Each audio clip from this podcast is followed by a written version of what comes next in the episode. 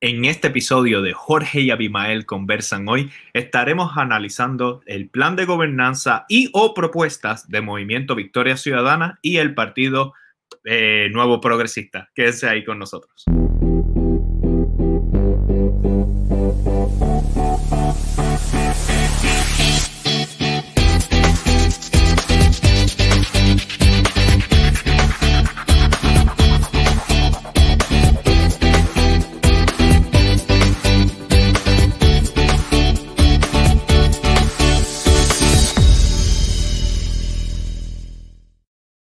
Bueno, y bienvenidos a un nuevo episodio de Jorge y Abimael Conversan Hoy, tu programa digital donde la diáspora conversa con el pueblo de Puerto Rico. Y tal como mencioné en la introducción, hoy vamos a estar comparando, analizando, dando un marco de referencia sobre la, el plan de gobernanza y las propuestas del Movimiento Victoria Ciudadana en comparación con el Partido Nuevo Progresista. Les recordamos que aquí todos los domingos a la una de la tarde, hora de Los Ángeles, cuatro de la tarde, hora de Puerto Rico, estaremos en vivo. Algunas ocasiones tendremos invitados y en el caso de hoy estaré conversando con Abimael tres temas de interés social y político. no se olviden que también estamos en todas las plataformas digitales, Facebook, YouTube. No se olviden de darle a esa campanita para que de esa manera cuando nos sigan y subamos un nuevo video, pues nos pueda, pueda recibir la notificación de que estamos en vivo. Además, si no puedes ver video en vivo, pero prefieres escucharnos a través del formato podcast, pues simplemente buscas Jorge y Abimael en su versión podcast en cualquiera de las plataformas que aparecen aquí abajo en pantalla. Bueno, Ahora, como ustedes saben, todos los domingos me acompaña el escritor y activista social Abimael Acosta, que lo voy a poner en pantalla ahora mismo. ¿Cómo estamos, Abimael? Bien, ¿y tú, Jorge? Saludos a ti, saludos al público que nos está viendo. Muy bien, Abimael. Ya dos semanas, básicamente, dos semanas para las elecciones generales, dos semanas donde debemos de llenarnos de información para hacer un voto responsable, un voto educado Así que cada vez las campañas de todos los candidatos se intensifican. ¿Qué opinas sobre la situación actual que se está dando en Puerto Rico?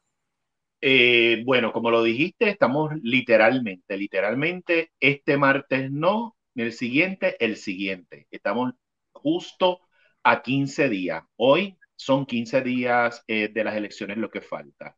Este es el momento de que la gente se informe eh, sobre qué es lo que ofrecen esos candidatos. Y sobre todo lo que dije el domingo pasado y vuelvo y repito hoy.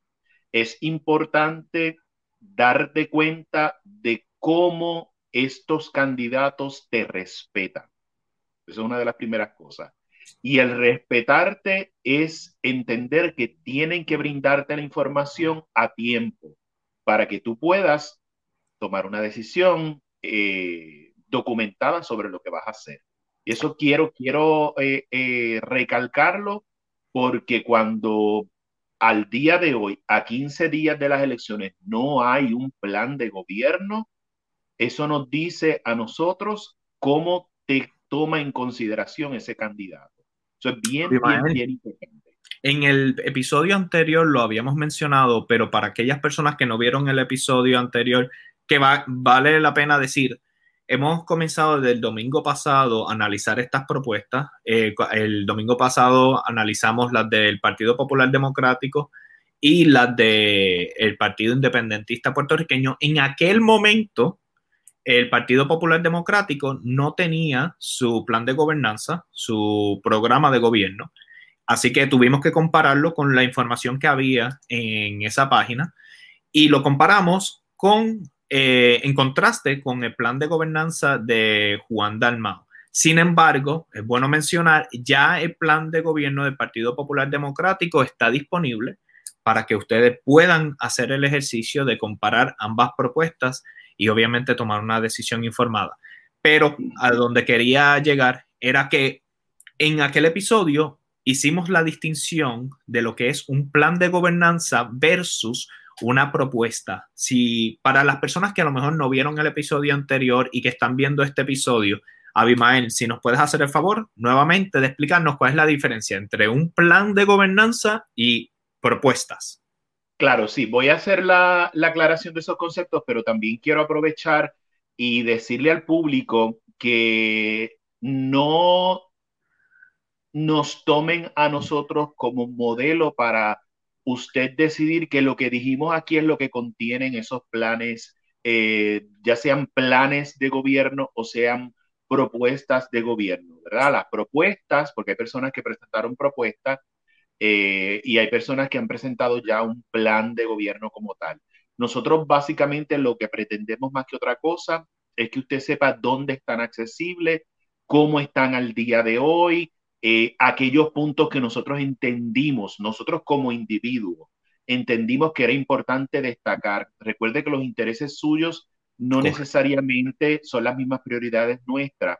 Por lo tanto, la vez la semana pasada nosotros le mostramos dónde puede acceder esa información, le demostramos cómo estaba desglosada, las comparamos desde el punto de vista de presentación, organización y contenido, lo que era propuestas, lo que era plan, pero como eh, señaló Jorge, ya el Partido Popular Democrático tiene un plan de gobierno. Eh, el primero que lo hizo desde septiembre fue eh, Juan Dalmau.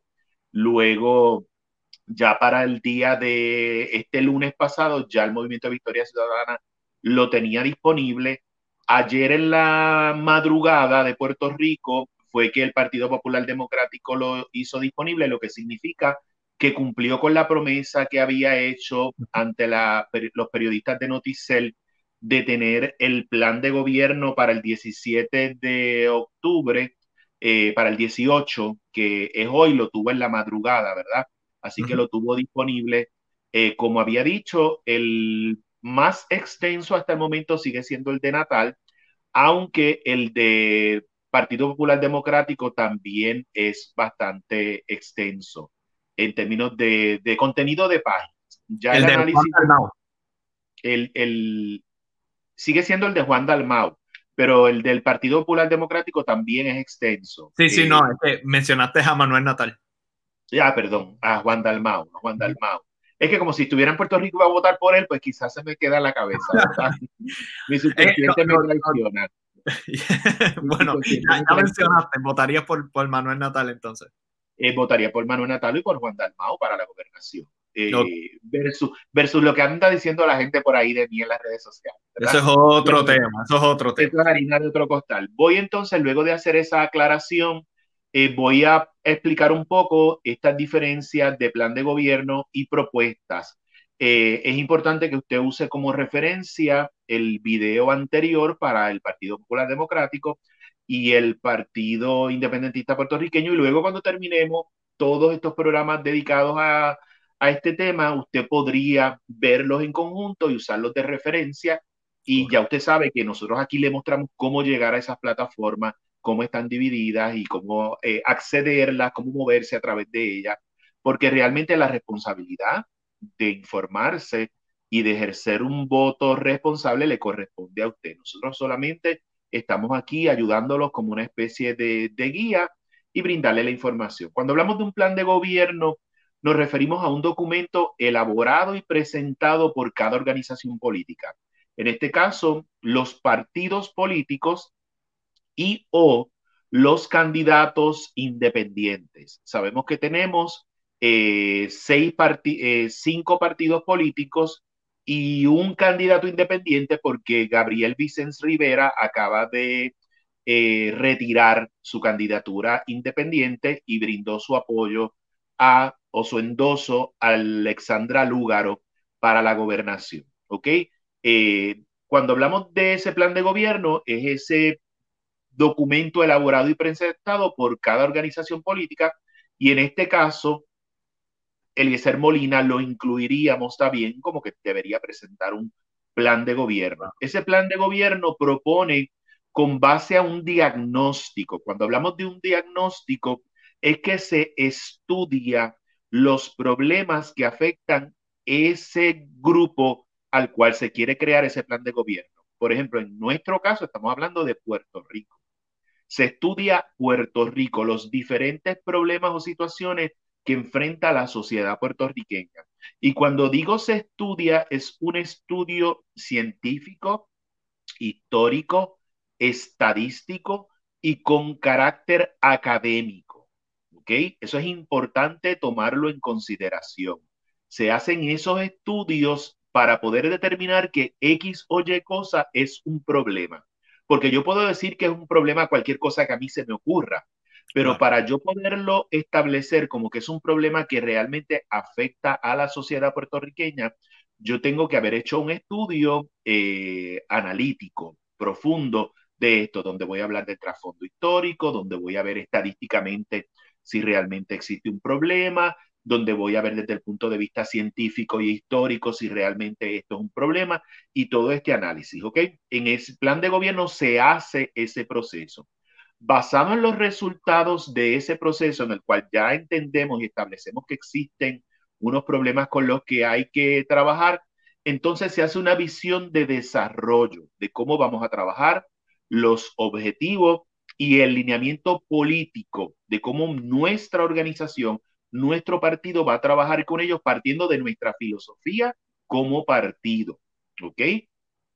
Ahí entonces se planifican acciones, metas y estrategias para trabajar con esos problemas. Y esto incluye, esto incluye la parte fiscal. Cuando digo la parte fiscal me refiero a de dónde va a salir el dinero para poder trabajar con esos problemas mediante esas estrategias que nosotros como partido vamos a desarrollar. Esto es lo que nos referimos cuando hablamos de un plan de gobierno. Al día de hoy, al día de hoy, 18 de octubre, el Partido Popular Democrático, el Partido Independentista y el Movimiento de Victoria Ciudadana tienen un plan de gobierno. ¿Ok? Esos tres. El primero que lo tuvo disponible al público fue Juan Dalmau desde el mes de septiembre. Luego, este pasado lunes 12 eh, de, octubre, 12 de octubre, sí, el pasado lunes 12 de octubre, porque era martes 13, por eso me acordé. El pasado lunes 12 de octubre, el Movimiento de Victoria Ciudadana ah, y su candidata a la gobernación, perdón, Alexandra Lúgaro, tuvieron disponible al público el plan de gobierno. Anoche, en la madrugada, ya en la madrugada de hoy, vamos a decirlo así, el Partido Popular Democrático y su candidato a la gobernación, Charlie Delgado Altieri, tuvieron disponible su plan de gobierno. Al día de hoy, el Partido Nuevo Progresista, su candidato eh, Pedro Pierluisi, no lo tiene disponible. Su promesa era de que iba a estar disponible hoy. Acabo de entrar hace un ratito, no sé si mientras estemos hablando puede salir, ¿verdad? Pero al día de hoy, el día no ha terminado, pero al día de hoy, a esta hora, que son las 4 y 13 de Puerto Rico, el plan de gobierno del Partido Nuevo Progresista no está disponible. Por lo tanto, vamos a darle el beneficio de la duda hasta las 11 y 59 de la noche de hoy, pero si a las 11.59 de la noche de hoy no está disponible, no cumplió con su promesa de tener un plan de gobierno accesible y disponible a las personas. El proyecto Dignidad, con su candidato a la gobernación, César Vázquez, tampoco tiene al día de hoy disponible al público a través de su plataforma digital un plan de gobierno, ni tampoco el candidato eh, Eliezer Molina tiene un plan de gobierno como tal. Ahora voy a entrar en lo que tiene Eliezer Molina, lo que tiene eh, Pedro Pierluisi y lo que tiene el doctor César Vázquez, si así lo podemos llamar, porque el del proyecto Dignidad, usted debe entrar a verlo porque realmente yo no me atrevería a decir ni qué es propuesta, ¿ok? Eh, lo que tienen estos candidatos, si así lo podemos llamar, yo me atrevería a llamarlo más en el caso de y Pedro Pierre Luisi, y en el caso de Eliezer Molina, son propuestas, ¿ok? Son propuestas de gobierno o de gobernanza, lo que ellos como, como candidatos harían, ¿ok? En las propuestas se presenta el problema, igual que en el plan de gobierno, se presenta el problema. Obviamente, para tú presentar el problema, lo lógico es que hayas hecho un estudio, como dijimos, ¿verdad? Científico, estadístico, histórico, contexto, todo eso. Eso es lo que se supone que haya. Cuando miramos estas propuestas, no necesariamente nos presentan los datos de donde ellos determinan que esto es un problema. Así que ya ahí tenemos un problema con algunas de estas propuestas. Luego de tú identificar el problema, cuando haces una propuesta de gobierno, tienes que ver qué es lo que quieres lograr, cuáles son los objetivos que vas a lograr. Eso es parecido también al plan de gobierno. ¿Ok? Y los lineamientos de acuerdo a tu partido, en este caso la ideología de estatus, es importante desde los lineamientos desde el partido, porque a veces hay propuestas que pueden ser buenas, pero como van en contra de lo que es su eh, ideología de estatus, las rechazan. ¿Ok? Por eso es importante señalarlo. y también en las propuestas ellos presentan algunas estrategias, pero aquí en un plan de, en una propuesta de gobierno, no hay necesariamente estos estudios exhaustivos, no los presentan porque lo vemos en, su, en sus plataformas que no los presentan y no hay la manera en la que fiscalmente se va a trabajar con él. ¿ok? Es como una especie de primer paso, si así lo podemos decir, para trabajar un plan de gobierno. ¿Por qué? Porque en las propuestas los candidatos lo que hacen es que se lo presentan al colectivo, a su colectividad, al partido, a la base del partido. Y finalmente la base de cada partido, en el caso de Eliezer no hay un partido, ¿verdad? Eh, pero el, Proyecto Dignidad sí y el Partido Nuevo Progresista sí, que son los que nos quedan de discutir, ¿verdad? Se le presentan esas propuestas y ahí las discuten y determinan si van a ser eh, adoptadas como propuesta al, como el plan de gobierno del partido. ¿Ok? y voy a ver el si estoy incorrecto, pero a mí me parece que propuestas son como si fueran piezas sueltas, pero entonces el plan de gobierno es la estructura completa que, que engrana también la visión hacia dónde se va a ir. Claro, y ya el plan de gobierno fue aprobado por la colectividad, mm. por el partido. La propuesta puede venir del candidato, ¿ok? Del oh, candidato. ese punto del candidato. Eh, recordemos que en el Partido Nuevo Progresista, en el Partido Popular Democráticos, había más de un candidato, había primarias. ¿Por qué recalco eso? Porque cuando vemos las propuestas de Pierre Luis, y ya estoy entrando un poco en contenido, pero luego lo vamos a discutir con más detenimiento, vemos que algunas de sus propuestas no son propuestas de Pedro Pierluisi, son acciones ya tomadas por el Partido Nuevo Progresista, la administración de Wanda Vázquez. ¿Ok? Así que eso no lo podemos considerar como una propuesta de Pedro Pierluisi porque algunas de ellas ya están en acción. Pero de eso vamos a hablar con más detenimiento luego. ¿Ok? Un ejemplo que les voy a traer es de Estados Unidos. En el debate a la presidencia de Joe Biden versus Donald Trump, Donald Trump quiso adjudicar a Joe Biden propuestas de otros candidatos demócratas. Y Joe Biden le aclaró, eso no está en mi plan de gobierno. Y él le dijo, sí, pero eso lo dijeron otros demócratas, sí lo dijeron otros demócratas, pero ahora el candidato a la presidencia soy yo y son las propuestas que yo presenté y que como partido decidimos que eran. ¿Ok? Puede haber otra gente dentro del PNP con otras ideas, con otras propuestas, puede haber otra gente dentro del Partido Popular con otras ideas, otras propuestas, puede haber otra gente dentro del Partido Independentista con otras ideas y propuestas, igual en el Movimiento de Victoria Ciudadana, igual en el Proyecto Dignidad, pero finalmente cuando hay un plan de gobierno, hay un consenso de la colectividad de hacia dónde vamos. Estas son nuestras propuestas, ¿ok? Eso es importante que, que lo tengamos claro porque hay muchas acusaciones que la gente hace de, miles de cosas que están totalmente fuera de, contexto. Por ejemplo, este discurso de socialismo, comunismo, yo no sé qué más. Si eso no está en el plan de gobierno de un partido, eso es un embeleco que usted está trayendo. Eso, no está dentro del plan de gobierno. ¿Ok? Eso no está dentro del plan de gobierno. Eh, yo espero que con esta explicación hayamos entendido la diferencia entre propuesta eh, y plan de gobierno y que hayamos entendido quiénes ya a esta fecha, a 15 días de las elecciones, ya tienen un plan de gobierno y quienes a 15 días de las elecciones no tienen un plan de gobierno, solo tienen propuestas o tienen una cosa ahí escrita que quieren llamar propuesta. Eso es importante porque ahí nos dice a nosotros cuán en serio esos candidatos lo toman a usted como elector. Cuán en serio lo toman. Porque si a estas alturas no hay plan de gobierno, significa que esos candidatos entienden que usted va a votar por ellos porque sí. A ciegas. A ciegas. Y es así, porque si usted no, no ha visto un plan de gobierno, usted está votando a ciegas. Usted está votando completamente a ciegas.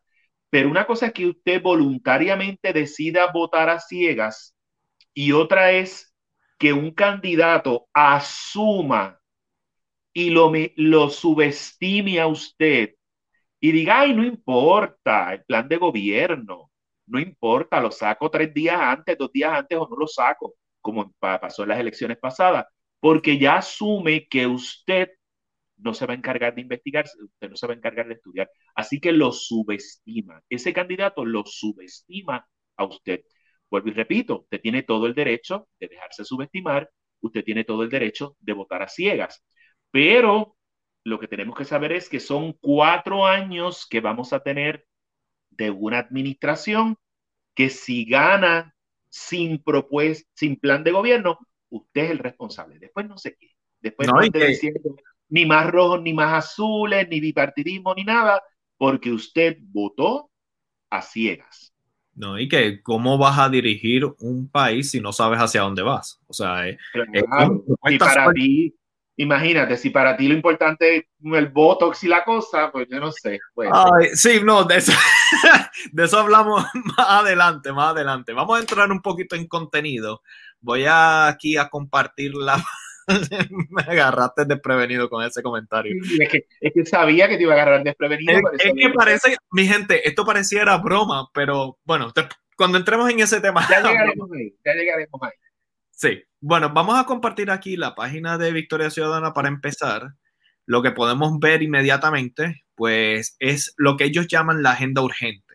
Esto, digamos que es una estructura de, de colectivo y son unos puntos en los cuales ellos ya quedaron de acuerdo que para ser parte de este movimiento Victoria Ciudadana, pues tienen que quedar de acuerdo en esta agenda urgente.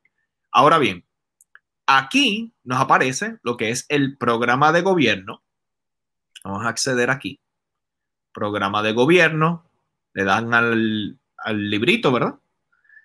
Nos aparece aquí el programa de gobierno que consta de 154 páginas tiene, vamos a darle aquí, aparece un mensaje de lugar, un mensaje, digamos, de, introducción.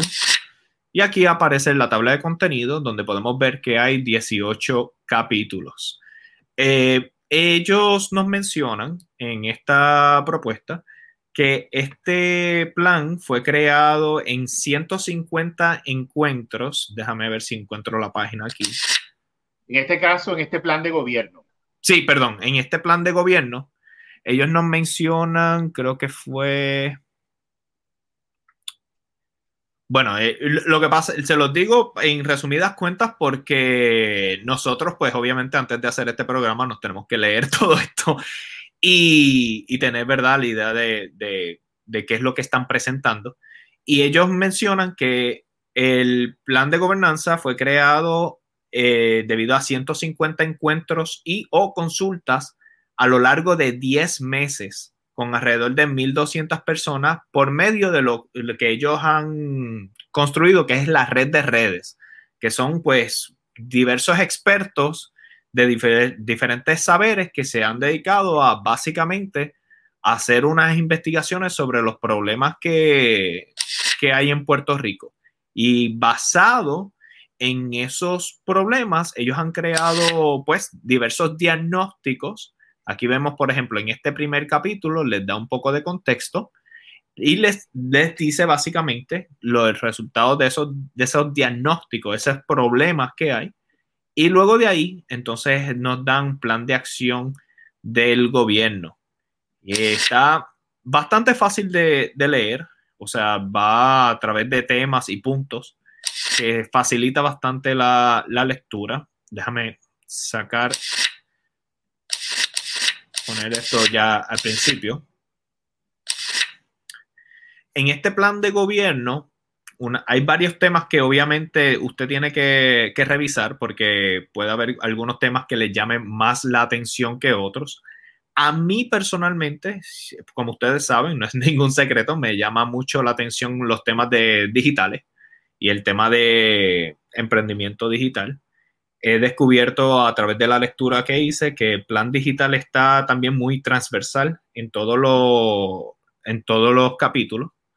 He visto que, que se toma muy en serio el, el, el aspecto de enseñanza en el tema digital. Ahora bien, ya vieron básicamente que tienen un plan de gobierno, no voy a entrar tan en detalle de cada punto, simplemente ahora voy a pasar a contrastar eso con Pedro Pierluisi, candidato a la gobernación Pedro Pierluisi. Eh, ¿Puedes decir la dirección donde pueden entrar a ver el de Victoria Ciudadana? Sí, sí, sí. Eh, la dirección es a mvcpr.org. De, de todas maneras, mi gente, si ustedes van a la descripción de este video, ahí está el enlace y está bien claro. Hay una flechita y dice Movimiento Victoria Ciudadana o creo que dice Alexandra Lúgaro, presionan al enlace y los va a llevar directamente a la página. Y lo mismo con el candidato Pedro Pierluisi. Entonces, vamos a contrastar esto con el candidato Pedro Pierluisi. Bueno, lo primero que vemos es que, como habíamos mencionado, no hay un plan de gobernanza, hay lo que se llaman propuestas, ¿verdad? Aquí están las propuestas. Tenemos una, dos, tres, cuatro, cinco, seis, siete, ocho, nueve temas eh, en estas propuestas de 18 capítulos que tocan, por ejemplo, el plan de gobernanza de Victoria Ciudadana. Aquí pasamos a nueve temas. Eh, yo en lo personal he verificado algunos de los temas de desarrollo económico.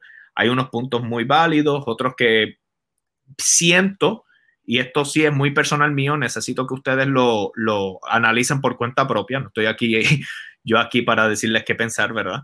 Pero siento que me dicen mucho los qué, qué es lo que se quiere, pero no el cómo, el cómo se va a resolver ese problema en el tema de desarrollo económico. Perdona que te interrumpa, que en una propuesta, por eso es que hice la aclaración de concepto, que en una propuesta tiene que haber el cómo, ¿ok? El qué es identificar el problema que se debe haber identificado mediante estudios científicos, históricos, estadísticos, eh, pero tiene que haber el cómo, que son las estrategias, ¿verdad?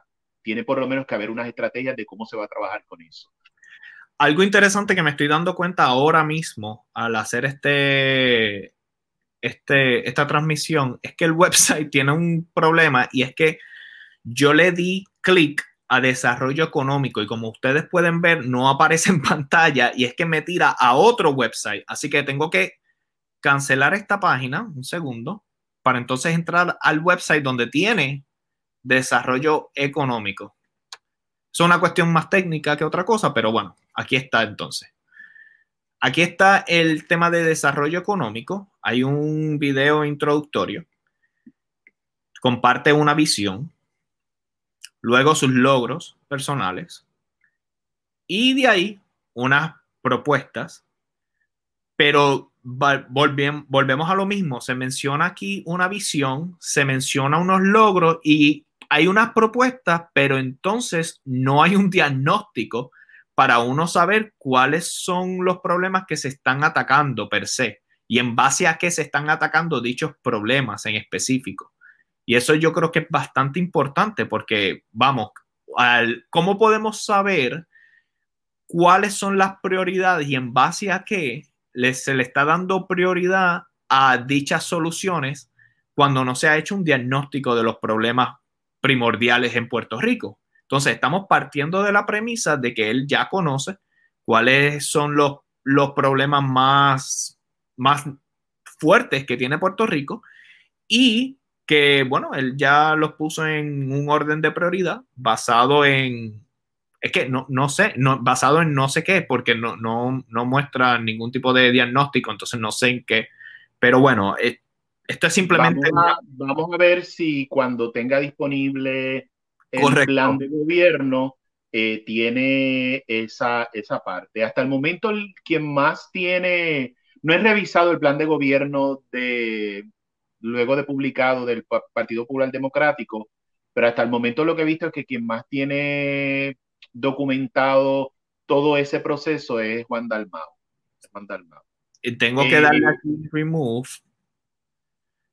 Es que esto, para gente que sabe de la cuestión técnica, esto es un poco raro porque la página no está conectada entre sí, sino que te tira a otras páginas. Entonces tengo que ir. La, la, página de hecho, la página de hecho, desde el punto de vista de diseño eh, y desde el punto de vista de que sea fácil manejarla, no, no es tan sencilla. ¿Por qué mencionamos eh, esto? Porque esto es importante, aunque usted crea que no, no es que estamos aquí haciendo una crítica por hacerla. Es que una de las primordiales cosas que cualquier diseñador de páginas web tiene en mente es la experiencia que usted como usuario tiene en la página para facilitarle a usted la información. Ahora mismo, la información no es que esté difícil de encontrar, porque voy a ser justo, no es eso. Lo que pasa es que me está tirando a diferentes temas, perdón, a diferentes páginas. Entonces, ahora yo para presentarles a ustedes cada cual comparación de los temas, pues entonces tengo que ir en, en diferentes pasos. A ver, salud. ahí, ahí, ahí en esta también hay otra parte donde hay unos videos, donde en ese video me habla un poco de este otro tema. Eh, no está todo enfocado en un área donde yo digo, ok, aquí está todo lo que es desarrollo económico, yo voy a estudiar ese desarrollo económico. Por ejemplo, es un poco, es un poco complejo y, y, obviamente lo que puede provocar es que una persona que no sea muy diestra en el uso de la tecnología, pues se perdió, se perdió completamente. Aquí, ah, no, y que vamos, ya si entramos en temas, ¿verdad?, más técnicos, te va a subir tantas páginas, tú tratando de hacer una investigación, te sube tantas páginas que te sobrecarga los dispositivos. Pero bueno, eso es otro tema. Claro, eh, y es importante, Jorge, el Juan Dalmau y el Movimiento de Victoria Ciudadana, los dos tienen accesible en PDF la propuesta. Que lo pueden bajar. Que, que, la, puede, la puedes eh, bajar, imprimirla si quieres, y o hasta verla como un librito como tú mostraste. Eso lo hace mucho más sencillo, ¿verdad? Para, para uno no perderse, porque yo digo, ok, hoy estudié hasta la página 22 Claro. lo apunté y ya sé a dónde voy. De la otra manera es mucho más complejo. Y vuelvo y repito, es importante que nosotros eh, estudiemos esas plataformas de gobierno, ¿verdad? Para saber por quién vamos a votar, no es votar a lo loco. Yo siempre doy el ejemplo de un cheque en blanco. Yo no doy un cheque en blanco a nadie. Wow, aquí pues estamos en la página de, de Pierluisi de salud. Él tiene un video tómese el tiempo, ¿verdad? Usted de verificar el video. Yo lo hice y lo que me doy cuenta es que toca el tema del COVID-19. Algo que me parece interesante es que hay una serie de videos, incluso ahí mismo se ven en pantalla que hay, uno, hay un médico que está hablando del COVID-19 y se hace una, una especie de, de playlist educativo sobre el COVID-19, que no está mal, que no está mal, no estamos diciendo que eso está mal. Lo que pasa es que eso no es, ahí no es el espacio para uno poner videos educativos del COVID-19. Es bueno que lo haya hecho, chévere, pero ahora mismo puede tender a confundir lo que es un video educativo de COVID-19 versus lo que es una propuesta. En este caso, si damos un poco más abajo, vemos que la visión en cuanto al tema de salud literalmente es una oración. El acceso a buenos servicios de salud es una pieza central para nuestra calidad de vida. Ah, perdón, dos oraciones. Un pueblo saludable es nuestra mejor apuesta al futuro. Y volvemos a, lo mismo. Eh, hay, una, hay una propuesta de él que a mí me parece buena relacionada con el COVID, pero es porque yo seguí buscando por otro lado. No está accesible de manera sencilla en, un, en un área, ¿verdad? Eh, y es lo que estamos señalando. A mí, cuando entremos ya en más detalle, hay una cosa que yo no he visto, quizás estoy equivocado, pero no he visto otros candidatos a la gobernación que hayan mencionado relacionado con salud eh, y educación y el COVID, que él sí lo trae, que lo menciona, y economía también, ¿verdad? Que ya más adelante lo mencionaré, ¿verdad? Claro, claro que sí, claro que sí. Eh, estoy buscando aquí. Vean también, en el caso de, mencioné la cantidad de páginas de Dalmau, eh, creo que las del Partido Popular Democrático en su plan de gobierno también son 300 algo, ¿verdad? 350. 350, más, extenso, más extenso entonces que el de Juan Dalmau, corrijo. El de Juan Dalmau son 306 páginas. El de Victoria Ciudadana son 126. 154. 154, correcto, 154. Ahí usted puede notar la diferencia entre lo que son las propuestas, porque Pierluisi realmente cuando miramos lo que tiene son párrafos, no llegan ni a páginas, son párrafos. Bueno, y en la quizá ¿Perdón? bueno, y en ese caso que mostré de visión, había dos oraciones. Correcto, sí, ahí la gente quizás eso le puede ayudar también a entender un poquito más cuando hablamos de propuesta eh, y cuando hablamos de plan de gobierno. Vamos a, comparar ahora en Victoria Ciudadana, vamos al capítulo 7 que dice salud para toda la población, salud fiscal para Puerto Rico, en donde vuelve y te da un contexto donde menciona el COVID-19, debido a que obviamente pues estamos pasando por medio de una, de una pandemia y bueno, es importante el tema. Y de aquí se habla mucho sobre el derecho a la salud, se habla mucho también de el plan que ellos tienen de salud universal. Mencionan cómo ellos consideran que sería, sería adecuado llevar a cabo un plan de salud universal. Eh, mencionan temas también del COVID-19. Hay como había mencionado antes, un contexto, hay unas metas generales, hay unos objetivos y un plan de acción en base a esos temas en específico. En el caso de, Victoria Ciudadana, este tema le dan unos una, dos, tres, cuatro, cinco, seis páginas al tema de salud. ¿Puedo eh, hacer una aclaración del plan de salud de Victoria Ciudadana? Sí, sí, claro. Ellos hablan de un concepto de pagador único. Correcto. es una cosa que ellos hablan, concepto de pagador único, que es similar a la propuesta que tenía Bernie Sanders eh, como candidato a la, a la presidencia de los Estados Unidos. Y vuelvo y recalco, el concepto de pagador único en Estados Unidos era la propuesta de Bernie Sanders, no es la propuesta del, plan de gobierno del Partido Demócrata. ¿Ok? Para que entendamos, una cosa es una propuesta de un candidato, otra es la propuesta ya del partido como tal. En el caso de Victoria Ciudadana, tiene eh, la propuesta de un servicio de salud con sistema de pagador único y le voy a explicar lo que es eso. La palabra lo dice bien claro, pero le voy a dar la definición.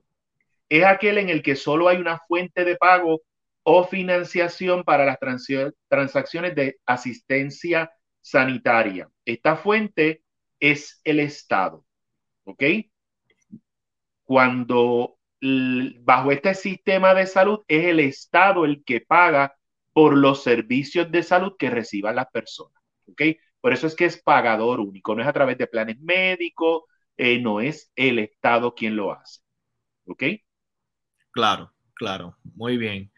Eh, algo que me gustaría mencionar, y lo voy a poner aquí en pantalla para que no, ¿verdad? No haya ningún tipo de malentendido.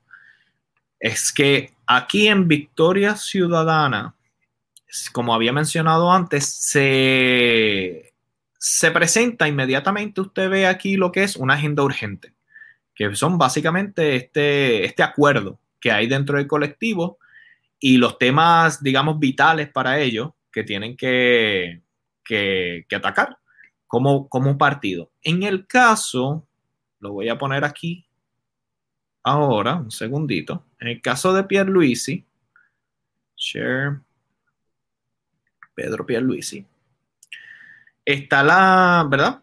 Como pueden ver en pantalla, mencionan la borinqueña, hay un anuncio, está los donativos, y abajo hay unos, hay unos videos. Estos videos a mí me parecieron interesantes. Honestamente, se los digo, me parece hasta innovador que se crean unos videos de temáticas porque a veces o no tenemos el tiempo de leer o se nos facilita escuchar la información.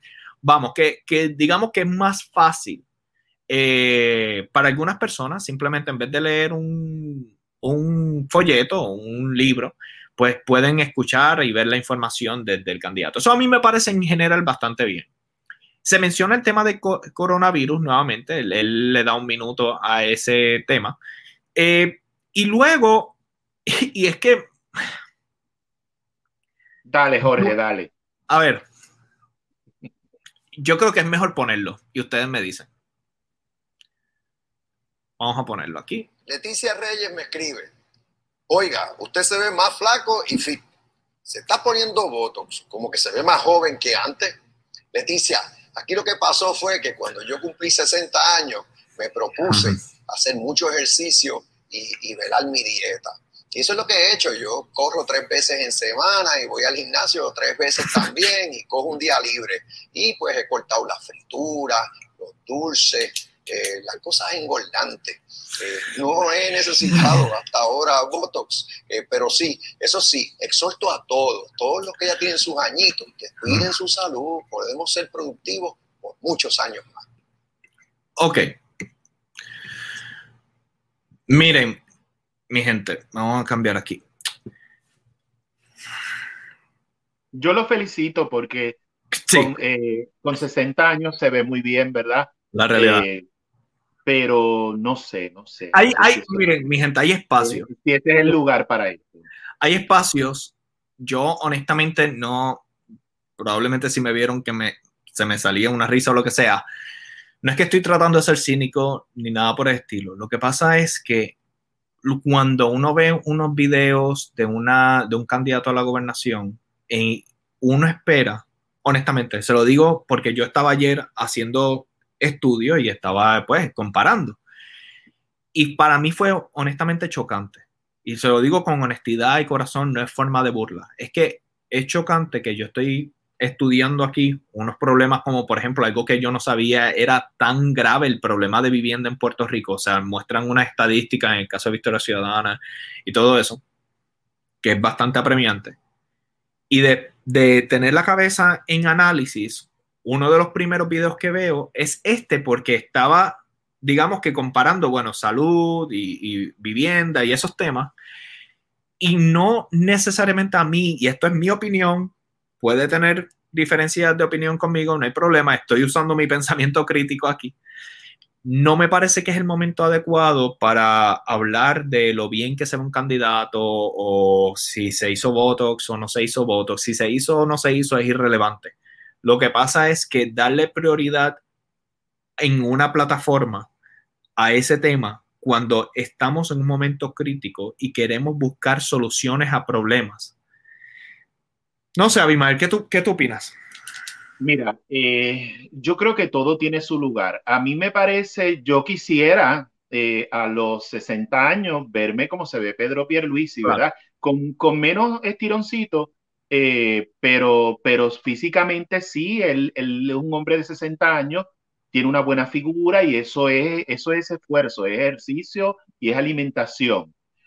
Y eso tiene su espacio quizá en su Twitter, eso tiene espacio quizá en un videito de Instagram, eso tiene su espacio quizá en un video de Facebook. Pero cuando estamos hablando de donde se supone que esté la plataforma de gobierno, que todavía no está, va a estar eventualmente, dice él, eh, por el momento lo que hay es propuesta, yo siento que le quita seriedad a ese espacio, ¿verdad? A ese espacio. A mí no me molesta que él dé consejos de cómo se mantiene joven, porque es cierto, se mantiene joven. Y es salud, eh, es hacer ejercicio. Y es salud, y es salud, y debemos motivar eh, la buena alimentación, que es tan importante, sobre todo la buena alimentación es la que nos va a evitar problemas de salud probablemente, los ejercicios también, pero el lugar no es el adecuado. Eh, por eso es que cuando hablé al principio de su, cómo está construida su página y todo este tipo de cosas, yo creo que para la próxima ocasión, si existe una próxima ocasión para Pedro Pierluisi, vota a esa gente que te trabajó toda esa página y búscate una gente que sepa lo que está haciendo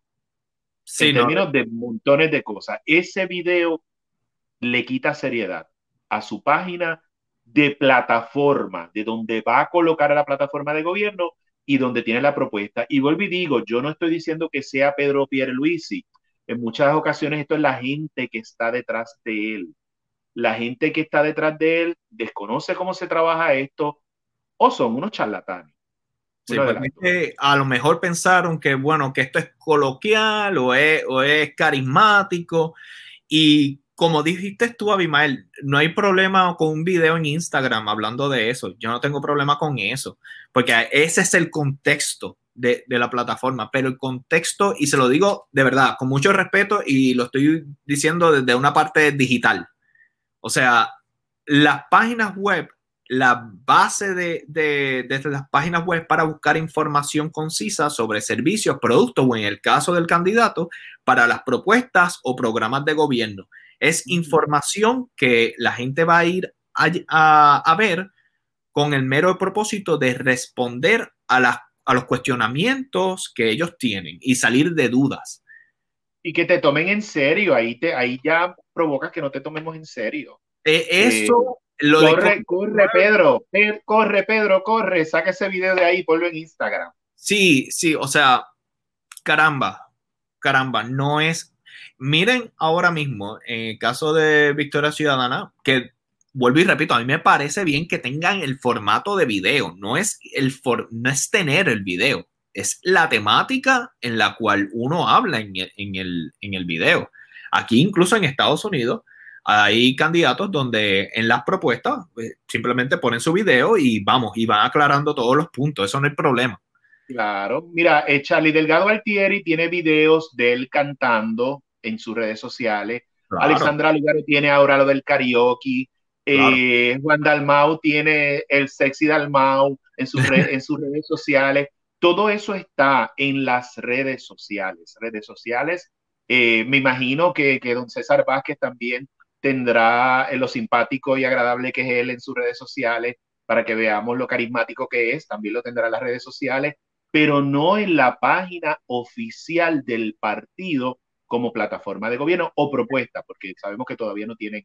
Y otro ejemplo, otro ejemplo también, para que vean que esto no, no, no es, ¿verdad? No es en contra del tema del Botox. Es que, como habían mencionado antes, la cuestión del COVID, donde él pone a un doctor, eso es información valiosa. Eso a mí no me parece para nada mal que esté esa información. Sin embargo, no es, tú no pones ese video encima de una propuesta porque ese video no es una propuesta. De hecho, voy a, puedo decir algo positivo hablando del COVID, porque veo que el tiempo se sigue moviendo. Eh, hay una cosa que yo no he visto en en otro candidato, y que él trae, que me parece una muy buena, una buena propuesta, y es eh, que, bueno, eso yo lo he escuchado hasta, hasta en mi propia familia ahora en Puerto Rico con lo del COVID.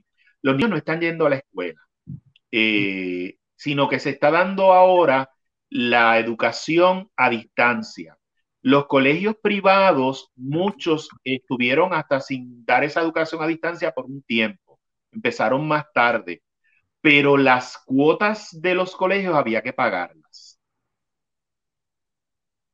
No estaba recibiendo el servicio o no lo estaba recibiendo de la misma manera, pero había que pagar la cuota del colegio. Los padres tenían que pagar la mensualidad de todas maneras. Y Pedro Pierluisi tiene una propuesta que me parece muy interesante, que obviamente es para este momento, ¿verdad? Porque confiemos en que el COVID no se va a extender cuatro años, confiemos en que no sea así, ¿verdad? Eh, ya eso es otra historia y eso sería otro tema. Y él tiene una propuesta que realmente no es de él. Eso es un problema también que veo en sus propuestas, que no son propuestas de él, son propuestas del partido actual de la administración actual de Wanda Vázquez Garcet, pero él adopta esta, que me parece interesante, que es una resolución conjunta del Senado 512, cuando dice conjunta es que es de ambos partidos, ¿verdad? O de todos los que estén, todos los que estén allí. Es una iniciativa eh, coauspiciada por senadores de todos los partidos políticos, por lo tanto no se la puede adjudicar como él porque ya existe, pero que él la adopte es bueno y no lo veo en otros eh, en la cual se pediría un crédito de entre el 10 y el 25% del pago de matrícula o mensualidad de cada estudiante en un colegio privado durante la emergencia. Eh, me parece que eso, aunque no es de él, es una resolución conjunta del Senado de todos los partidos que hay en el Senado, ¿verdad? Que sabemos que hay independentistas, PNP y populares, eh, y hay una resolución conjunta, pero él la adopta como parte de, de su plan, que me parece bien. Vuelvo y repito, no es una propuesta de él, él la toma de algo que ya existe, pero se encarga de, de, de, tomarlo como parte de lo que él quiere hacer. Me parece que otro tema que, él, que él adopta y, me, y tú estudiaste este, este, este aspecto en particular fue lo de estadidad, sí o no. Correcto, sí, y lo encuentro en, mucho, en muchos lugares. Eh, cuando vemos el movimiento de Victoria Ciudadana, eh, Victoria Ciudadana, cuando vamos al renglón de estatus, ellos hablan de la Asamblea Constitucional de Estatus, ¿ok? No de plebiscito, no de referéndum. Ellos hablan de Asamblea Constitucional de Estatus, que también el Partido Independentista Puertorriqueño, en este caso el candidato Juan Dalmau, también habla de Asamblea Constitucional de Estatus. Carmen Yulín hablaba de Asamblea Constitucional de Estatus. Creo que Eliezer también. Creo. Eliezer también. Entiendo que Charlie Delgado Altieri también lo ha mencionado. Eh, algo, eh, creo. no estoy seguro con Vázquez, ¿verdad? Pero creo que también. Eh, y el único que sigue insistiendo en este momento con el plebiscito es el Partido Nuevo Progresista. en este caso, pues, vuelvo a lo mismo, no es una propuesta de él porque no es que él está proponiendo un plebiscito durante su periodo de gobernador. Este plebiscito es un plebiscito que se va a llevar a cabo el 3 de noviembre, que es de la administración de Wanda Vázquez Garcet, ¿ok? De esta administración. Eh, así que lo incluye como su propuesta de descolonización, pero no es suya, porque ese plebiscito ya existe, ya no es gobernador todavía. bueno, él fue gobernador dos días, eh, pero pues de dos días esa no, es, esa no es su propuesta, porque la propuesta se hace luego de esos dos días en que él fue gobernador. Eh, así que no es suya. Y otra cosa, parte de un supuesto triunfo del sí. Por lo tanto, en el caso de que el sí no triunfe, pues se cayó su propuesta, que es tomada de otro lado. ¿Ok? Eh, así que desde el punto de vista de estatus, si lo comparamos, eh, con Victoria Ciudadana no tiene propuesta de estatus porque no es suya y segundo, de tomar la, de, la del concepto del plebiscito es en el caso de que el plebiscito ganara, lo que no sabemos, y el caso de Victoria Ciudadana tiene la Asamblea Constitucional de Estatus, en la cual coinciden la mayor parte de los partidos políticos. De hecho, yo siempre he dicho que los plebiscitos son eh, una manera del partido que sabe que está perdiendo o que, o que necesita votos, obligar a la gente a ir a votar el día de las elecciones porque sabe el arrastre que tiene el estatus para que voten por él. Bueno, vamos a darle a un tema más. Aquí veo, hay un error ortográfico, dice juventud, eh, pero obviamente entendemos, quiere decir juventud. Déjame entonces ok, es que tengo que volver otra vez. Puedo mencionar otra cosa, que, que lo mismo. Es, que volvemos a lo mismo. Pero sigo viendo propuestas y son propuestas que no, que no le pertenecen. Habla de alianza con WIPR, la alianza por, por, por la educación y el COVID. Eso ya se está haciendo, de hecho, ya se está haciendo.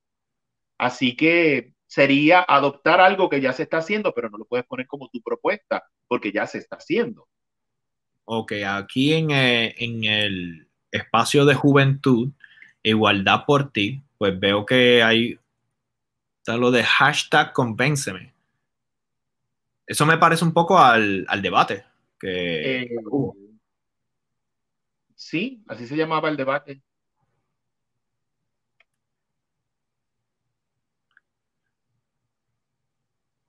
que eso está medio raro ahí. Pero el, hay temas. No sé. Es que no entiendo el hashtag convénceme. Eso me confunde un poco. No sé. ¿Puedo decir más cositas? Sí, eso me sacó un poquito, pero dale, dime. Eh, me parece positivo, interesante, no, no, es, no es consistente con sus acciones anteriores, ¿verdad? Porque no podemos olvidar que él fue secretario de justicia y que él fue comisionado residente ya anteriormente, así que no es consistente con sus acciones anteriores, pero habla de eliminar recortes a la Universidad de Puerto Rico. Él habla de eliminar recortes a la Universidad de Puerto Rico, eh, cosa que no es consistente con las administraciones eh, a las cuales él había permitido. Si ahora cambió, pues maravilloso, bienvenido, ¿verdad? Pero no es consistente, habla de eso ahora. Aquí habla de la propuesta de comedores escolares con el COVID. Vuelvo y repito, no es suya, es lo que se, lo que se lleva, eh, lo que se lleva tratando de hacer hace tiempo, que finalmente el, no les quedó más remedio a la administración de Wanda Vázquez de hacerlo porque un tribunal los obligó, ¿verdad?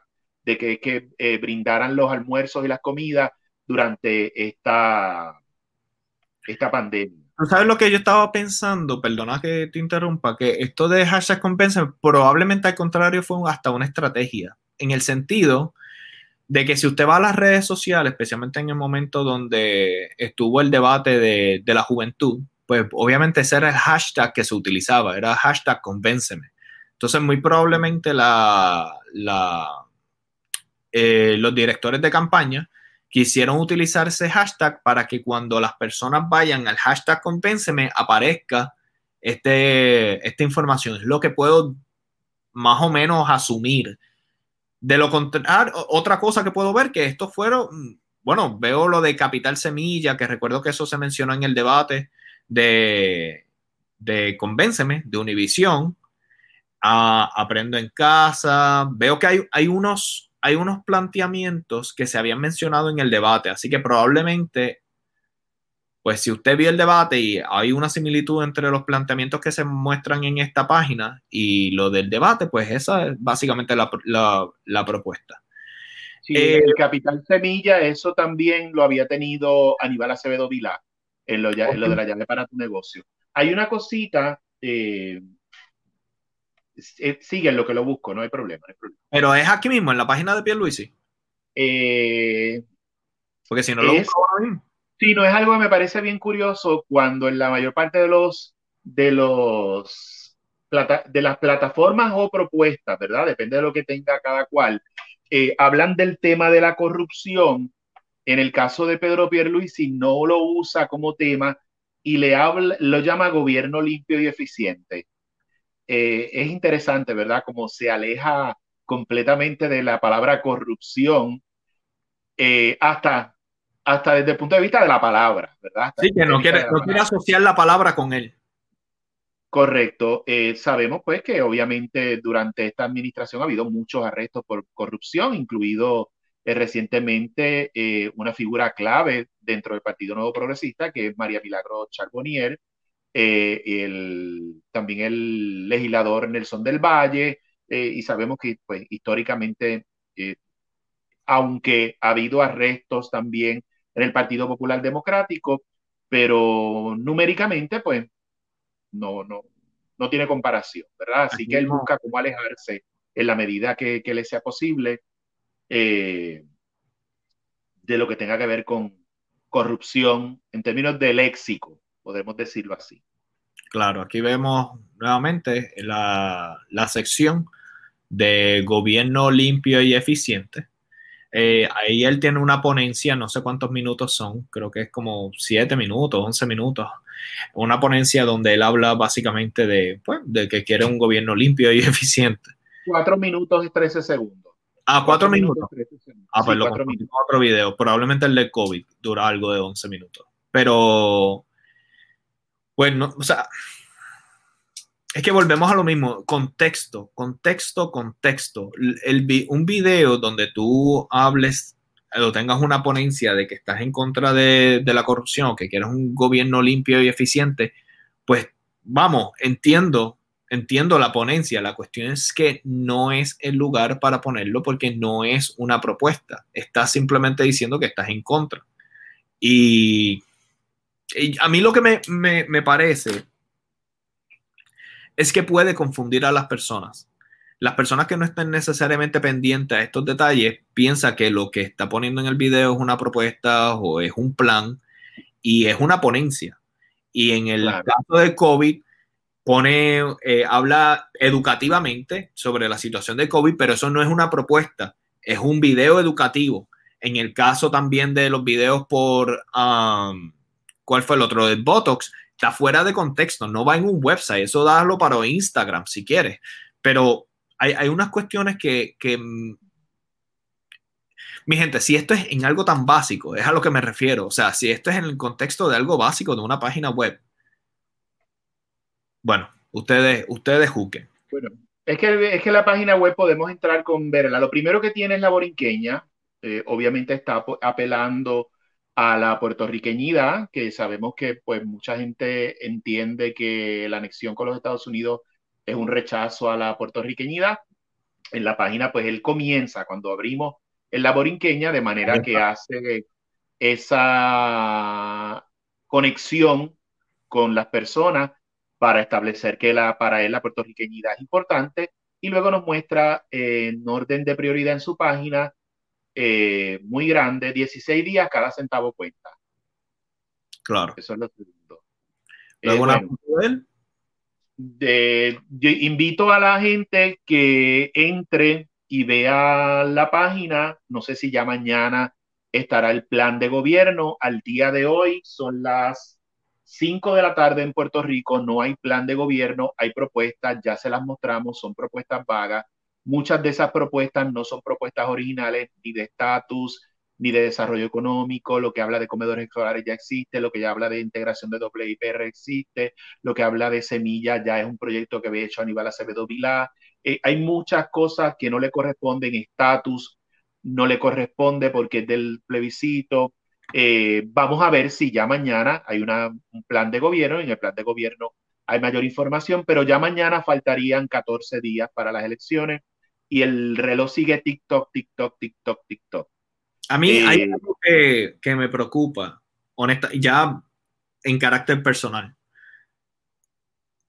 Y lo habíamos comentado antes. La, la, cuestión de un plan de gobernanza es que por lo menos usted tiene base y fundamentos para usted comparar y usted decidir, bueno, ¿sabes qué? Me gusta más la propuesta, el plan de gobernanza de Charlie, o me gusta más el de Lúgaro, o en el Pedro, Pedro Pierluisi cuando lo saque.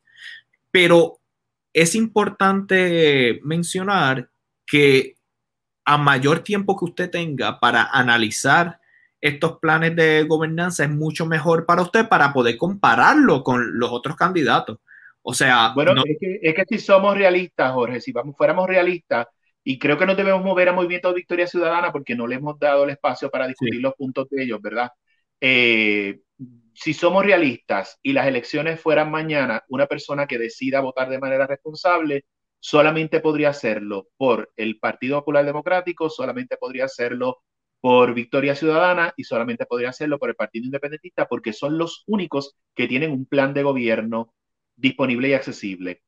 Y usted decidir ¿verdad? Si vota a ciegas o vota por alguno de estos tres. ¿Hay algún, eh, hay, perdóname, ¿hay algún capítulo en específico que quieras tocar de Victoria Ciudadana? Hay unos puntos que yo saqué que a mí me parecen eh, importantes. Si ya hablé de que ellos creen en la, eh, proponen la, la Asamblea Constitucional de Estatus, a diferencia de Pierre Luisi, que se apega al plebiscito que no es de él y de un resultado que no sabemos si va a ser el que le espera. Eh, habla algo que me parece importante, importante dentro del movimiento de Victoria Ciudadana, es derrogar el nuevo código electoral.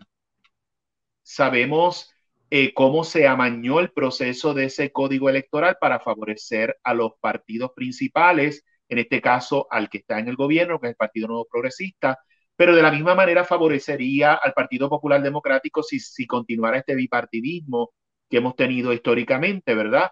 Eh, y aclaro, bipartidismo. El otro día había una persona que dijo un disparate terrible de tripartidismo porque el PIB ha gobernado, el PIB no ha gobernado, el PIB ha tenido, ha tenido senadores y representantes uno y uno, ¿ok? Gobernar, tener el poder de tener el Ejecutivo tener eh, a la misma vez eh, Cámara y Senado, el legislativo y el poder que le da todo eso, eso no ha existido, eso el PIB no lo ha tenido. Así que la persona que escribió eso, que fue un político, es un disparatero, es un disparatero. Es importante que estudie un poquito más de política. Eh, ellos hablan de derrogar el nuevo código electoral y hablan de algo que yo llevo años diciéndolo, eh, que creo que también está en el Partido Independentista Puertorriqueño y es la segunda vuelta. Y voy a explicar lo que es la segunda vuelta. Si en nuestro código electoral hubiese incluido la segunda vuelta, lo más seguro es que Ricardo Rosselló no hubiese sido gobernador. Y me explico. La segunda vuelta lo que hace es cuando no hay mayoría, un candidato no puede ser elegido por la mayoría del pueblo desde el punto de vista electoral. Nosotros, la gente vota por el candidato, no es como en Estados Unidos que por eh, los votos, los colegios electorales, que eso es otra cosa. Nosotros votamos directamente por el gobernador en Puerto Rico. Cuando no existe una mayoría como fue lo que sucedió en la elección pasada en Puerto Rico, Ricardo Rosselló se convirtió en gobernador teniendo más votos en contra que a favor. Porque estaban los que votaron por los populares, estaban los que votaron por Victoria, por eh, Alexandra Lúgaro, estaban los que votaron por Sidre, estaban los que votaron por el PIB, y cuando tú sumabas todos esos votos, eran más votos en contra que a favor pero como fue el candidato que más votos sacó como solo, pues por eso es que ganó. Cuando hay segunda vuelta, si se da una situación como esa, no gana la elección. Lo que hace es que se va a una segunda vuelta, una segunda elección. Los dos que más votos sacaron van nuevamente a la elección. Así que la gente vuelve y vota por esos dos nada más. ¿Ok? Y ellos hablan, eh, Victoria Ciudadana incluye la segunda vuelta, lo que a mí me parece muy, muy, muy, muy bueno. Me parece que es muy importante. A mí algo que me llamó mucho la atención, nuevamente, ya ustedes lo conocen, es el, área digital y aquí constantemente le hemos preguntado a, los candidatos sobre ese tema, su emprendimiento digital, economía digital, lo que sea. Y ellos dedican a Victoria Ciudadana un digamos que una sección donde dice Centro de Desarrollo de la Economía Digital. A mí esto me pareció excelente, eh, donde se puede promover la exportación de productos y servicios en línea. Va a ver, ellos piensan utilizar la base Roosevelt Roads eh, para básicamente crear un centro de investigación y cierto tipo como de, ¿cómo le llaman? incubadora de negocios, donde las personas pueden ir, van a aprender de diferentes temas específicos, bueno, entre ellos el tema digital para que cuando usted vaya a llevar su negocio, eh, vaya, a darle vida a su negocio, pueda ver, este, sepa de promoción digital, publicidad digital, mercadeo digital y pueda no tan solo hacer negocios en Puerto Rico, sino también fuera de, Puerto Rico, a Europa, América Latina. Eso a mí me pareció excelente me pareció bastante, bastante completo esa parte de, del programa en cuanto a economía digital, que no es un tema que se hable tanto.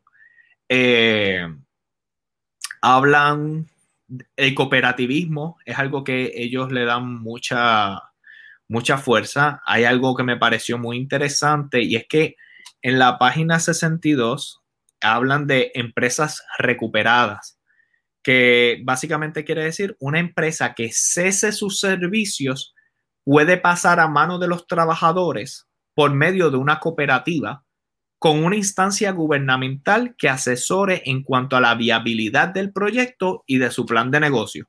Eso a mí me sorprendió. Eso se ha hecho en otros países. Eso a mí me, pues mira, honestamente no lo sabía y yo dije, caramba, eso está interesante porque si por X o Y tú vas a dejar morir ese negocio, pues en vez de dejarlo morir, eso pasa a los mismos trabajadores con una asesoría gubernamental. A mí esa parte me pareció bastante interesante. Había una parte también que habías mencionado, me habías mencionado antes de educación, Abimael. Eh, ¿Cuál? La de creo que tenía que ver con distritos, distritos. Eh, sí, pero creo que eso es muy complejo como para entrar ahora a, discutirlo, porque es muy complejo y nos va a tomar, nos tomaría demasiado tiempo. Aparte de que eso yo, eso es mi, mi, mi, pura opinión. Ok. Es mi pura opinión y no, y no, quiero dar eh, mi pura opinión.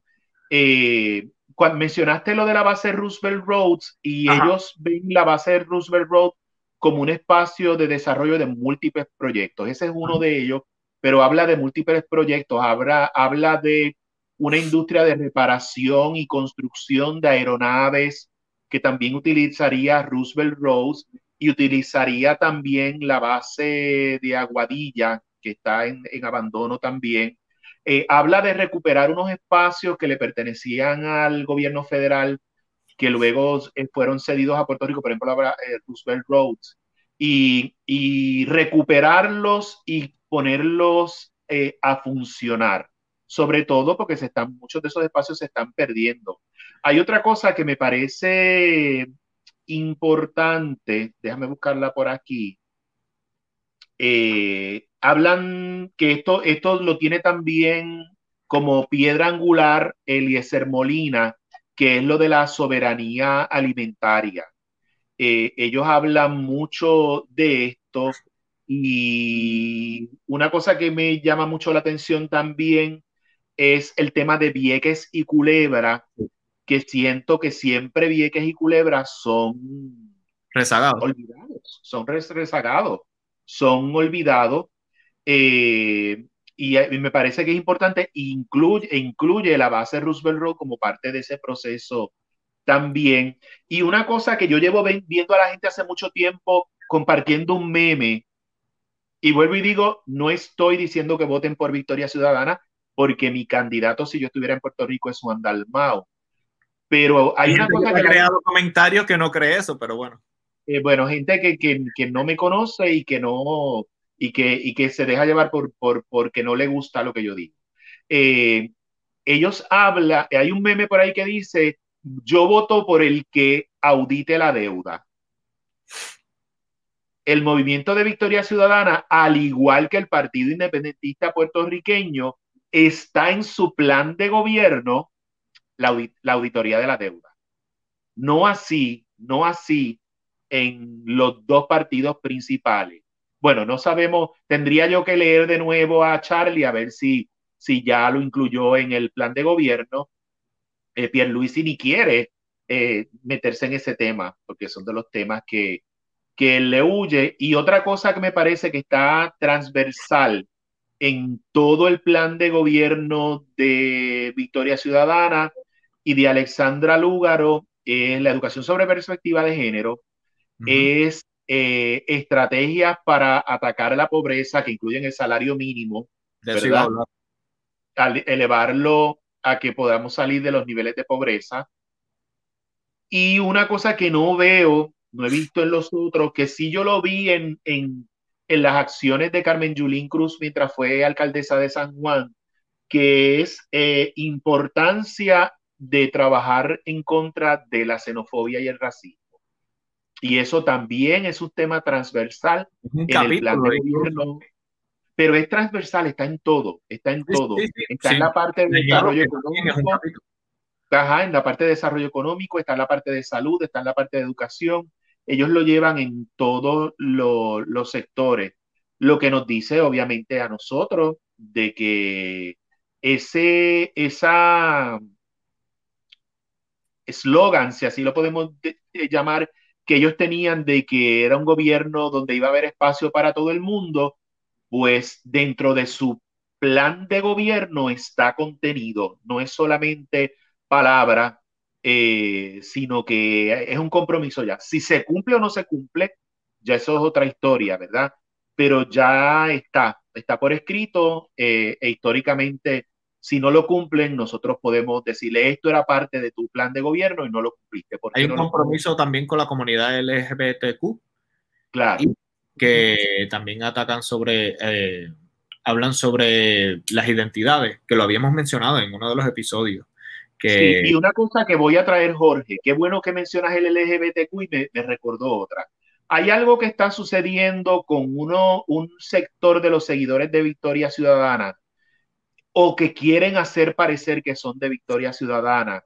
Y es un ataque a nuestros ancianos y a su manera de votar.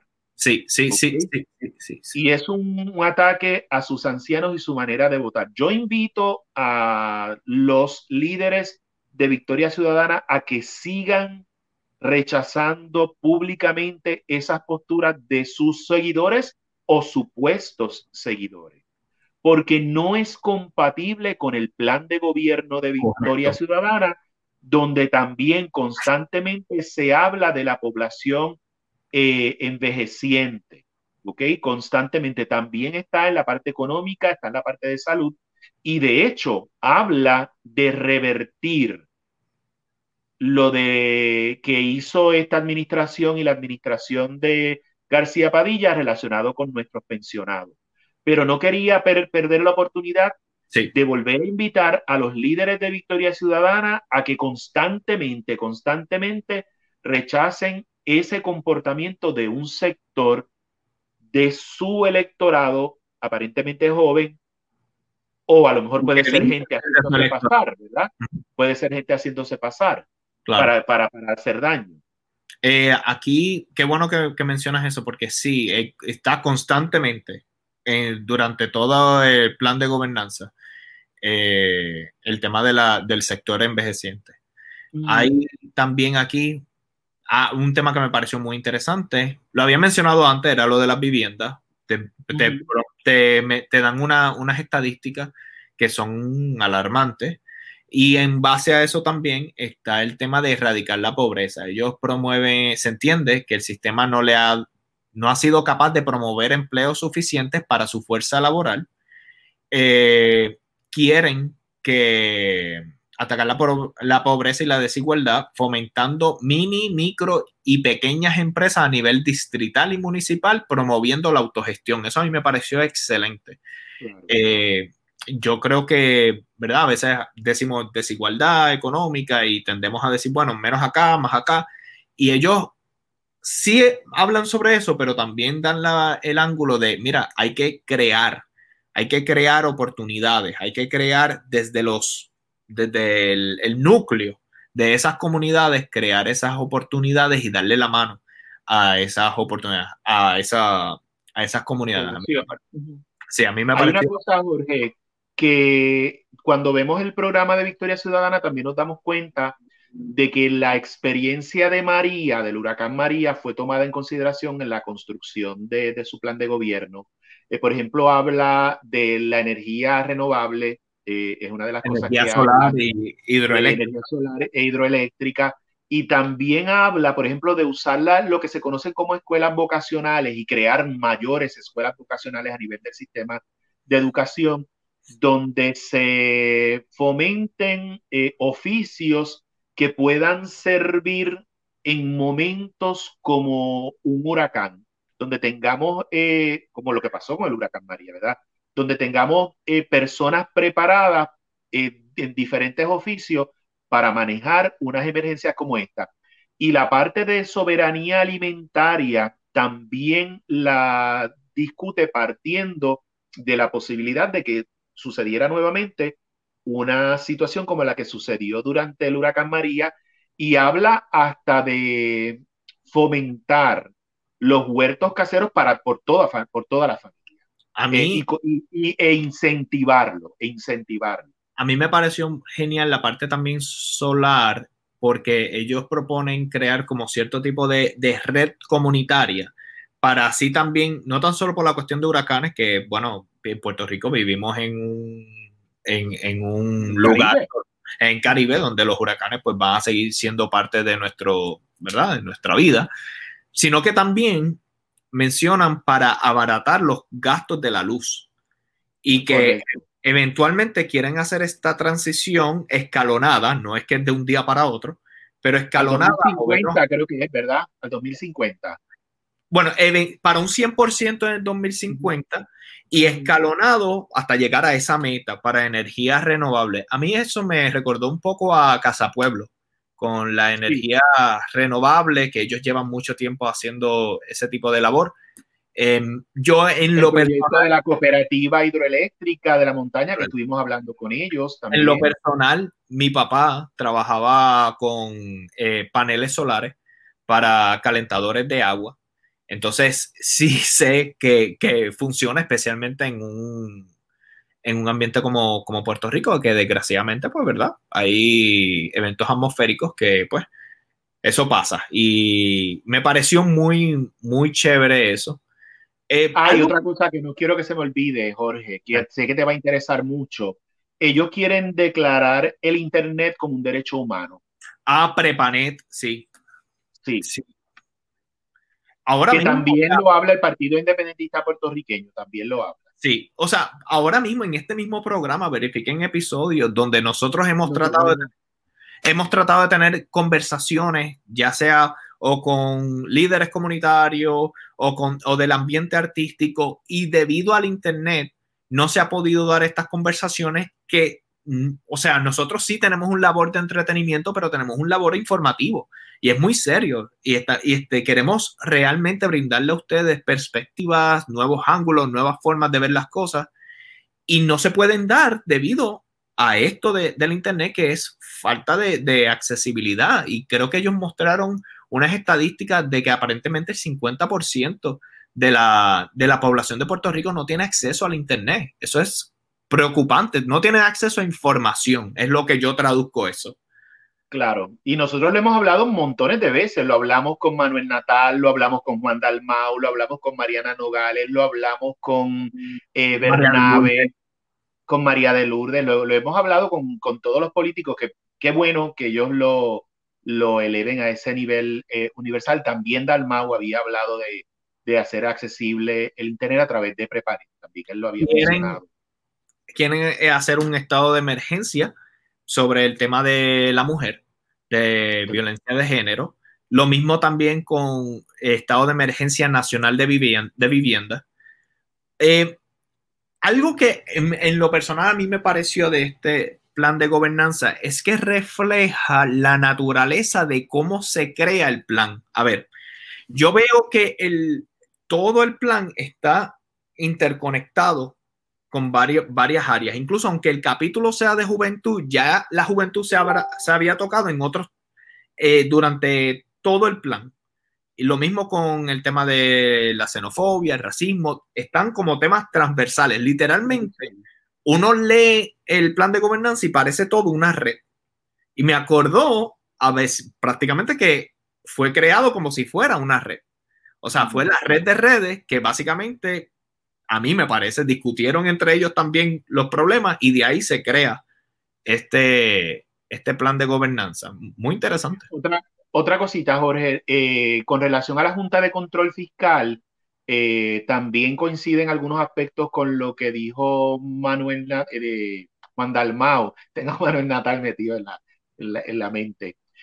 un saludo para Manuel, un abrazo. Sí. sí, que estuvo con nosotros. Eh, y que si yo estuviera en San Juan iba a votar por él. En la Junta de Control Fiscal, eh, ellos dicen, eh, el Movimiento de Victoria Ciudadana, que lo primero, se auditaría la deuda, vamos a comenzar por eso, para que la parte que sea ilegal de esa deuda no se pague y las personas que generaron deuda ilegal enfrenten consecuencias por eso. Y habla de que el pago de la deuda va a hacerse sin que sea prioridad el afectar los servicios, siendo prioridad el que no se afecten los servicios esenciales eh, a los ciudadanos, entre ellos las pensiones que sabemos que se han visto afectadas. Y esto es importante que también lo, lo destacáramos. Yo creo que yo ya más o menos, esos eran los puntos que me interesaba Ah, un último punto que quería mencionar era rechazo a políticas de privatización.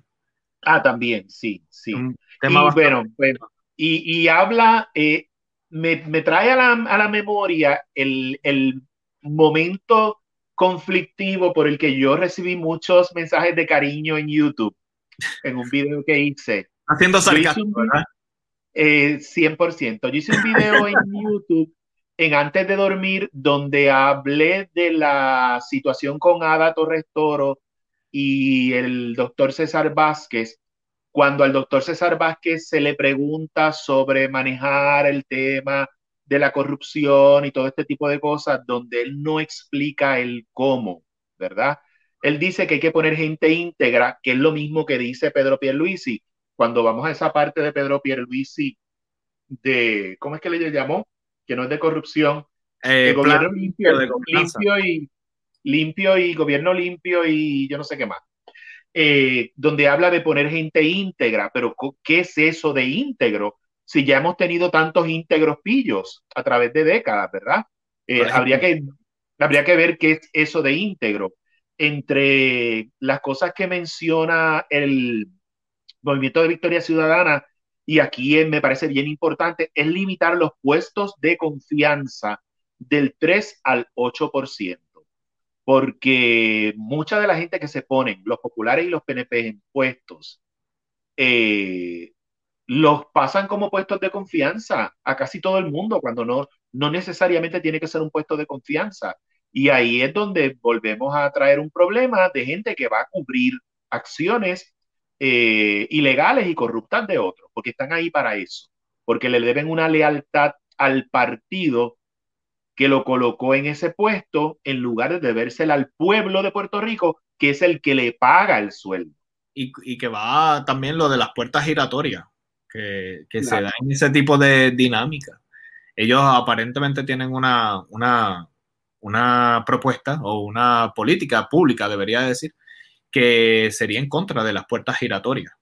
Claro, ¿puedes explicar lo que es las puertas giratorias para que la gente Sí. que no lo sepa? Sí, básicamente, corrígeme que estoy, sí, sí, estoy mal, Sí. pero puertas ri- giratorias es que yo voy a donde un político, yo tengo una, una empresa, una corporación, voy a donde un político, le hago una inversión política, eh, básicamente a su campaña le pongo bastante dinero, de ahí gana el político y ahora, bueno, yo te di dinerito, ¿qué vas a hacer por mí? En esos favores también se da la dinámica de que entre los mismos políticos conocen a dueños de corporaciones. Entonces, si un político, digamos que no salió favorecido en las elecciones, no te preocupes, en esta empresa privada, como tú me ayudaste, ahora tú vas a la empresa privada, te quedas aquí guardadito y todo se queda en este nepotismo y amiguismo que no lleva a ningún tipo de eficiencia hacia el o, en, gobierno. o en el mismo o en el mismo gobierno, en el mismo gobierno, por ejemplo, tenemos a Edwin Inmundo, digo Edwin Mundo, eh, que Edwin, Inmundo, Edwin Mundo, perdón, Edwin Mundo se ha movido, el pueblo de Puerto Rico lo sacó del Capitolio, pero Edwin, Edwin Mundo lo han seguido moviendo en diferentes posiciones dentro del gobierno como asesor, el partido, ganando de manera inmunda miles y miles de dólares. Una, una persona que el pueblo de Puerto Rico lo sacó del gobierno. Eh, Otro- y a esto otra que se dinámica. refiere. ¿Ah? Otra dinámica que se da, y no sé si esto cae necesariamente entre Puebla, Puebla eh, perdón, puertas giratorias, pero sí dentro del tema del nepotismo, es que digamos, yo soy legislador, tú eres legislador, y yo tengo una hermana, y te digo, mira, ponle un puestito a mi hermana, entonces yo te Y devuelvo yo el te, y, y yo te pongo a mi esposa. Y dale, y chévere. Y entonces aquí, Eh, eso, eso, tiene, eso tiene que ver con Rivera Chats y Charlie y, y, y Johnny Méndez. eso ¿O tiene que ver con- eh, eh, mira, es que uno simplemente está aclarando los conceptos. El que caiga ahí, pues cayó ahí. Ah, ok. Pe- Eh, es importante que el Movimiento Victoria Ciudadana establece que eh, este, estas personas que tengan contratos con el gobierno no pueden haber sido donantes del partido. Así que eso le, eso le quita posibilidades a un montón de gente de donar probablemente que donaba regularmente. Así que si usted Básicamente, yo, yo creo que básicamente, eh, por lo menos lo que me interesaba a mí eh, traer de ambos candidatos, pues yo creo que en mi caso ya lo, lo cumplí. Invito a la gente a que no nos haga caso, que nos tome como medida de referencia para usted buscar lo que nosotros dijimos y usted como individuo enfocarse en esos sectores en particular que a usted le interesa. Ya dimos eh, el acceso a las páginas de estas dos personas, de, está en la descripción de este video. y Pedro Pierluisi, están en la descripción. Recuerde que solo faltan 15 días para las elecciones y todavía hay gente que a 15 días de las elecciones no tienen plan de gobierno. Si usted ya está claro de que va a votar por uno de esos que no tiene plan de gobierno, no sé qué es el luego porque usted firmó un cheque en blanco. Te está haciendo fanático a este punto. Porque honestamente no sabe para dónde vamos a, dirigir el país. Claro. Es un, ahora es como un cheque en blanco. Así que, nada, mi gente. En mi caso, simplemente para culminar, hagan el estudio ustedes. Olvídese, esto no es ningún candidato o candidata. Esto no es eso. Esto es sentarse a realmente uno reflexionar y decir, ¿qué, qué tipo de país yo quiero?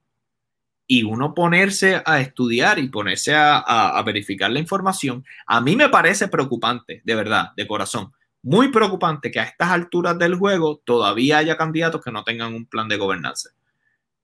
Me parece y, y, que, haya gente que lo que tenga es un esbozo eh, simple. yo, le decía, yo, le decía, a Abimael en nuestras conversaciones, caramba, pero es que lo que está ahí, que está lleno de qué es y no cómo, o sea, no, no es muy retante hacerlo. O sea, claro. Uno, uno puede, o sea, yo puedo identificar, el carro está malo, pues, ¿qué, ¿qué, queremos hacer? Arreglar el carro. Bueno, pero eso es obvio. O sea, dime cuál es el problema que hay en el carro, dime cuáles son los pasos para arreglar el, el problema y cuánto hay un problema de Hay un problema de corrupción, ¿cómo lo vamos a arreglar? Poniendo gente íntegra. ¿Really? ¿Really? Es un insulto al intelecto, pero bueno. Nada, mi gente, tomen sus decisiones, nosotros aquí simplemente le damos un marco de referencia, esperando que esto les ayude a ustedes. Así que nada, todos los domingos, como ustedes saben, una de la tarde. ¿Y el domingo que viene? ¿De qué vamos a hablar, Jorge? Bueno, tenemos, esperemos que esté la propuesta de gobernanza de tanto de Eliezer Molina como del proyecto Dignidad, para entonces poder haber, hacer unas comparaciones también si en ese tiempo Pedro Pierluisi, que hoy tiene hasta las 11 y 59 eh, de la noche ha hecho una actualización y tiene su eh, plan de gobierno, pues lo mencionaremos, claro que sí, lo mencionaremos. Si a estas alturas, si el último, ya eh, en el próximo episodio, Victoria, perdón, Eliezer Molina y Proyecto Dignidad no tienen un plan de gobernanza, juzgue sería a siete, a siete días de las elecciones. Juzgue usted. Juzgue usted. Bueno. Bueno, mi gente, muchas gracias por estar con nosotros y nos vemos en el próximo domingo. Tienen una cita con nosotros aquí en Jorge y Abimael Conversan hoy. Denle like y denle share a este video. bye bye. Bye.